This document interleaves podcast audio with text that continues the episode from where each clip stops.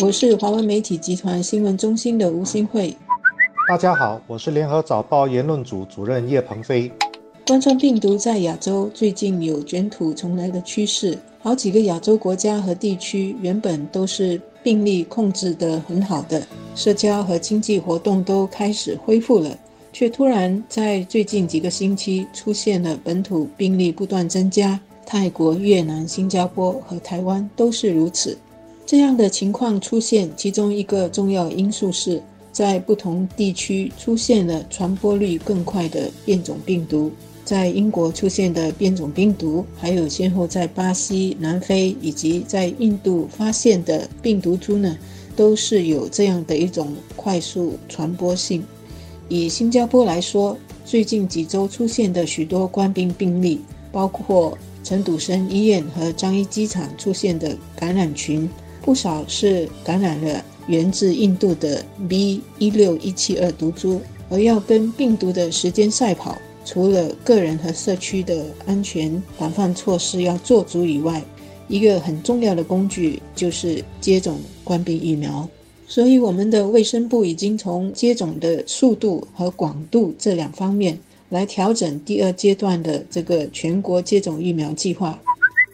政府宣布改变注射疫苗的策略，从五月十九号开始，登记注册接种疫苗的人，第二季的间隔时期将从目前的三到四周延长到六到八周。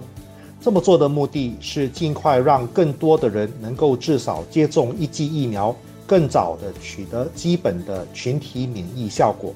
这个策略的改变可以从几个方面去看。第一，它说明新加坡的防疫策略是灵活的，政府根据形势的变化不断调整，以取得最好的效果。从陈笃生医院、樟宜机场、补习中心等感染群的扩大速度来判断，这个源自印度的变种病毒传染力真的很强。第二，这也是为什么政府必须宣布从五月十六号到六月十三号进入高警戒的解封第二阶段防疫措施。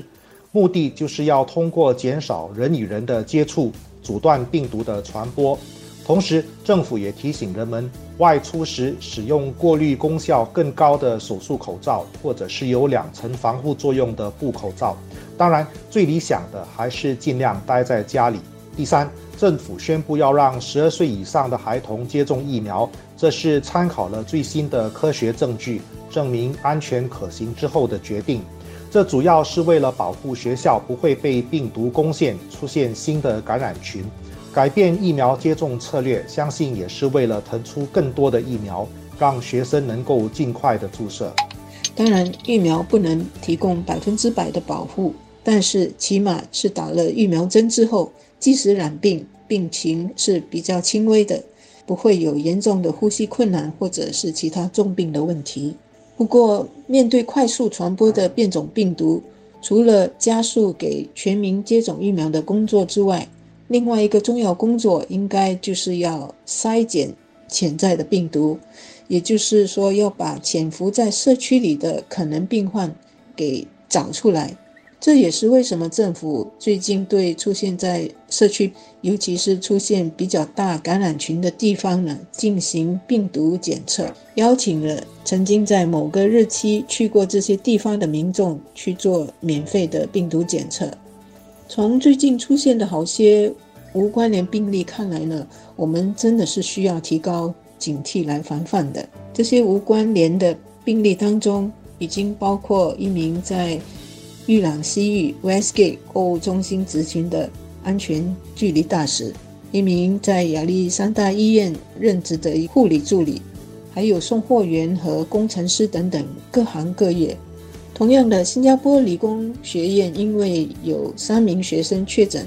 卫生部呢为学院的学生、教职员还有食阁的摊贩进行冠病检测。检测工作是要防范病毒扩散的重要步骤。那么在进行的时候，怎么避免人龙和注意安全距离，这些都应该考虑在内，以免在检测和防范措施中反而出现了不要的感染群。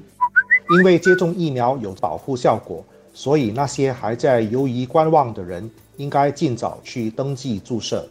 疫苗会加强我们的免疫系统，就算被感染了，也不会有生命危险。